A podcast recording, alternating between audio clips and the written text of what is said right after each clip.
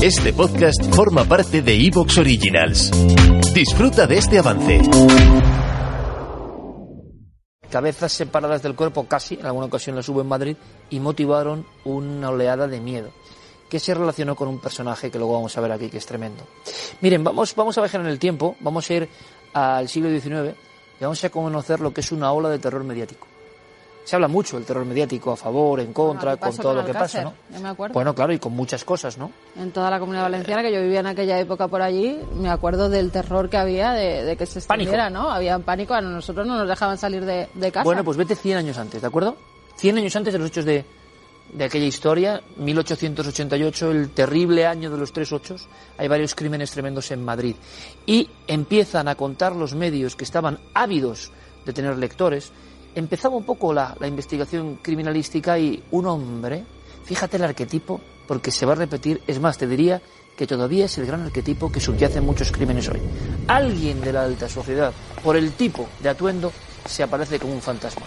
Y esta chica que están viendo corre y corre porque saben que sus intenciones son nefastas.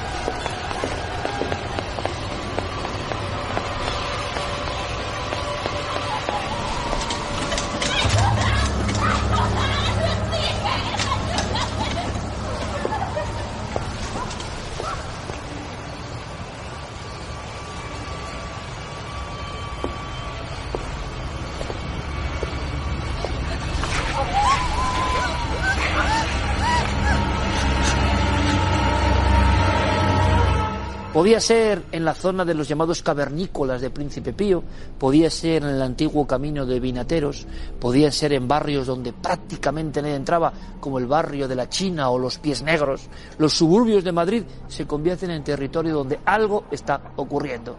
Ha llegado el intruso, el inesperado. ¿Y de qué se está hablando en la época? Bueno, llega el miedo a tal nivel que hay auténticas racias, personas que de alguna manera se conjuntan para llevar antorchas y escopetas y salir a hacer la guardia.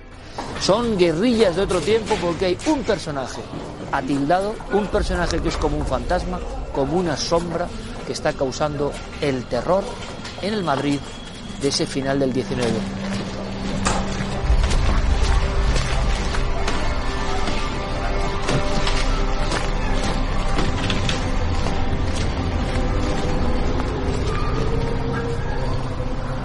Un Madrid que ha crecido exponencialmente, un Madrid que ha ido perdiendo su nombre y adentrándose en el campo, y donde llega el fenómeno nuevo del auténtico suburbio en España. Es un fenómeno que antes apenas se conocía. Infraviviendas, chabolismo, delincuencia, juego y ¿dónde se podría esconder un criminal especial? Al mismo tiempo, existen varios crímenes terribles, con hallazgos no menos terribles, de vísceras humanas envueltas en mantas o cuerpos decapitados. La Guardia Civil asiste atónita a una serie de sucesos que están en aquel año terrible de los tres ochos.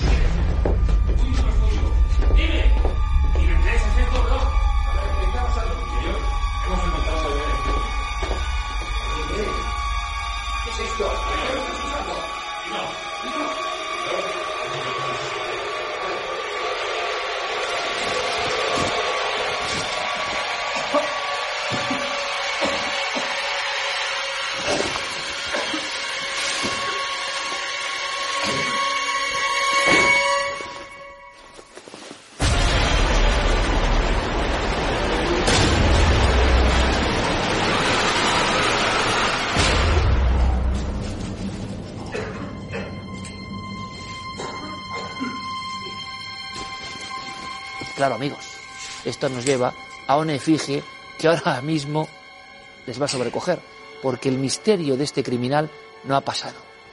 Va a aparecer aquí. El hombre de la capa, el sombrero y la vara. Jack el Destripador, Jack the Ripper ya de alguna manera amenazaba y jugaba como primer psico-killer de la historia moderna con la policía. y resulta que se extiende el rumor de que en Madrid y en otra parte está Jack el Destripador, que no lo cogen en el Reino Unido porque ha viajado a España. Y la prensa empieza a hablar de algunas apariciones de Jack y empieza a hablar de algunos suburbios concretos donde está Jack. Y va a haber personas que sean perseguidas, linchadas y asesinadas por ser confundidas con Jack el Destripador. Quédense con esta imagen porque yo voy a hablar con la persona que acaba de hacer un estudio asombroso del miedo, el pánico social y Jack en España.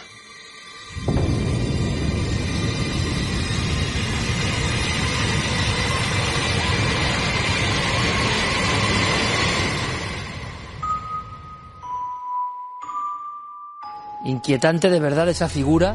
Es un icono, es un icono de, de la criminología y del misterio. Y una investigación de verdad que les va a sorprender. Alucinante. Jack, como decimos en España, ni más ni menos. ¿Quién es el responsable de toda esa investigación? Pues nuestro amigo Servando Rocha. De verdad que... Eh, Servando, bienvenido, buenas noches. ¿Qué tal? Encantado. Eh, es que esto hay que enseñarlo, es que esto, esto es brutal. Esto es brutal. Agente provocador, Jack el Destripador en España.